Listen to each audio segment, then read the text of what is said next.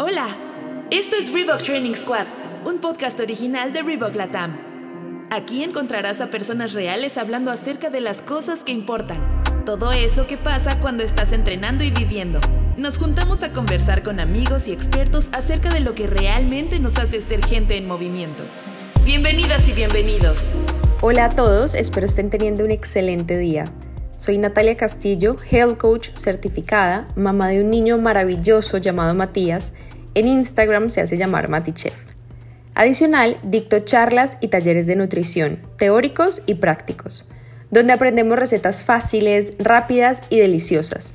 Pero también aprendemos que la alimentación no es solo lo que está en el plato, sino lo que lo rodea, nuestras emociones, nuestro estilo de vida, nuestras relaciones con nosotros mismos y con los demás nuestros hobbies, nuestras finanzas, nuestra actividad física, calidad de sueño y muchas cosas más.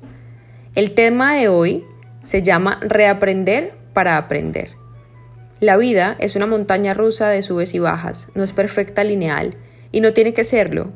Nos enseñaron en nuestra sociedad que entre más ocupado estés, entre más cargas tengas, es mucho mejor.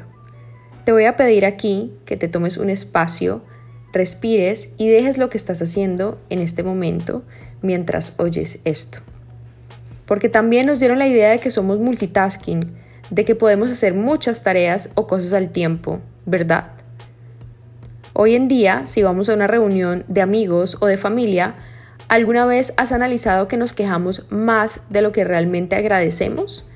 que nos contamos más tragedias que cosas positivas y que usualmente la persona que come sano y habla de cosas positivas es la rara, por así decirlo. Te invito a que tú seas la rara del grupo, de tu familia, y es que ser diferente es marcar un antes y un después en tu vida y en la vida de los demás. Hoy vamos a hablar un poco sobre las emociones, sobre todo el hambre emocional. Me parece un tema importantísimo e ignorado, un tema con el que luché mucho tiempo. Te voy a contar un poco sobre mi historia. Soy o fui deportista cuando era niña hasta adolescente, y en el círculo de personas que me rodeaban habían muchas de ellas con trastornos alimenticios no tratados, más bien normalizados. Adicional, súmale que empecé a modelar y a hacer comerciales. En los castings me hicieron creer que debía tener un peso o una talla para ganármelo, que mi valor lo ponía el que me hacía el casting y no yo. Así que mi personalidad era muy variable, de acuerdo a lo que necesitaran o lo que veía que estaba de moda. La relación conmigo no era la mejor. Me comparaba, me quejaba, hacía 700 mil dietas restrictivas, la que estuviera de moda en la revista Tú, o la que estuviera siendo una amiga y a ella le funcionara.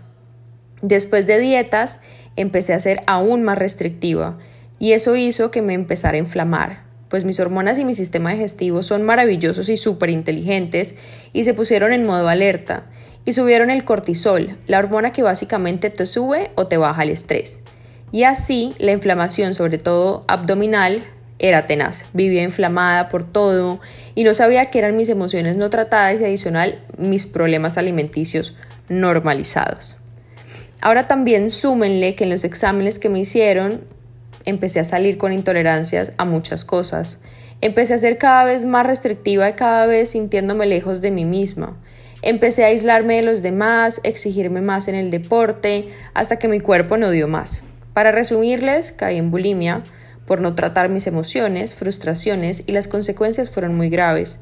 Me hospitalizaron varias veces, mi cuerpo dejó de funcionar y mi mente también.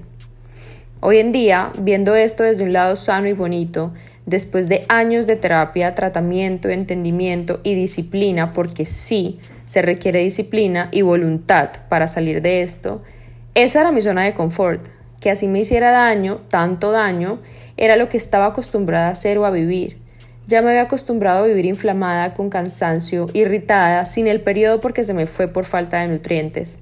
Salir de ahí no es fácil, pero quedarse es peor. Es algo progresivo y poco a poco se va sanando. Cuando lo ves desde este punto de vista en el que estoy hoy en día, te abrazas y te perdonas. Hoy puedo asegurarles y sobre todo asegurarme en voz alta que este momento o episodio de mi vida con el que me hizo crecer. Fortalecer la relación que tengo conmigo y entender que si no se trabaja en uno mismo y en mi estabilidad era muy complejo tener relaciones sanas con los demás. Como en todo, se necesita tiempo, dedicación, así que eso hice. Aprender a poner límites a los demás, aprender a decir no, así me cueste hoy en día todavía. Poner horarios para actividades que me beneficien, como hacer ejercicio, que me gusta, lo disfruto. Y ahora lo hago por eso, no por algo restrictivo. La alimentación empecé a entenderla como lo que era, como lo que debería ser, una manifestación de amor propio que nada tiene que ver con restricciones. Un tema aburrido o irresponsable. Los extremos de ningún tipo son buenos, ni el agua en extremo es buena. Solté mis prejuicios y los de los demás y empecé a dedicarle tiempo a esto. En años de estudio me tocó sobre todo un tema que me encanta y es el hambre emocional. Y aquí les voy a hablar varias cosas que en su momento me dejaron impresionada y hoy en día me sirvieron mucho. Espero que les sirva a ustedes también. Reebok Training Squad es un podcast original de Reebok Latam. Las opiniones de nuestros invitados son exclusivamente suyas y no de Reebok. La información compartida no reemplaza la asesoría médica. Recuerda visitar a un especialista de la salud antes de iniciar cualquier rutina deportiva y o de alimentación. Ahora para finalizar, quiero hablarles un poco sobre hambre emocional. Empecemos por decir que sentir hambre y tener hambre no es lo mismo. El tener hambre se refiere a la situación fisiológica en donde existe la necesidad de un alimento. Sin embargo, el sentir hambre es la acción de comer para consolar o silenciar una emoción. Esto se conoce como hambre emocional. Cada vez hay más estudios indicando de que todo está en el cerebro. Este es el encargado de transmitir sensaciones placenteras entre muchas otras cosas. Al ingerir un alimento que es un estímulo, el cerebro libera neurotransmisores, la serotonina y dopamina principalmente, encargados de nuestro estado de ánimo.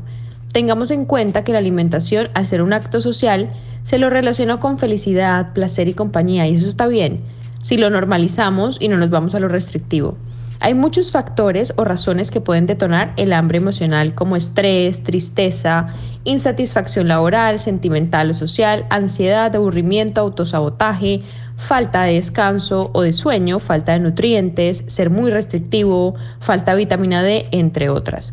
Para poder identificar si se siente, si tienes hambre emocional o es hambre real, es recomendable observar un momento la situación y ser conscientes de las razones por las cuales se va a comer. Para eso hay que establecer las diferencias entre ambas. El hambre real es gradual, aparece en la boca del estómago, se satisface con cualquier alimento, aporta saciedad, se come hasta estar saciado. El hambre emocional es repentino, se siente en la garganta como un vacío, se requiere un alimento específico, genera sentimiento de culpa, se come más de lo que normalmente comerías. Esto es súper clave que tú lo hagas en tu día a día y analices realmente si lo estás haciendo, si estás teniendo unos antojos innecesarios, si quizá te quieras comer tus emociones. Escribe las razones por las que piensas que tienes hambre emocional. Esto es súper clave. Esta actividad genera que seamos más conscientes de nuestros actos y así evitar la impulsividad del momento, conseguimos responsabilizarnos más de la situación. Es posible que después de realizar esta actividad el hambre emocional haya desaparecido o se haya vuelto más controlable que antes. Una vez hayamos terminado la actividad, debemos enfocarnos en la solución del problema.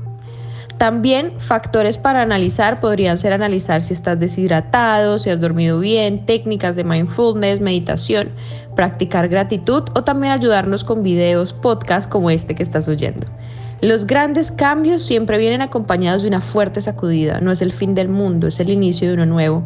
Con mucho amor y respeto hacia el que sea tu proceso, yo soy Natalia Castillo, me puedes encontrar en redes sociales como arroba Castillo Natalia, donde intento siempre hablar de una forma directa con ustedes y poderlos ayudar. Pues siempre diré, el mundo siempre será más bueno y positivo si nos ayudamos. Feliz día, nos oímos o nos vemos en una próxima oportunidad. Esta fue la charla de hoy en Reebok Training Squad. Gracias por escucharnos. Suscríbete a nuestro podcast y no te pierdas ningún episodio. Entrena con nosotros ingresando a www.reeboktrainingsquad.com.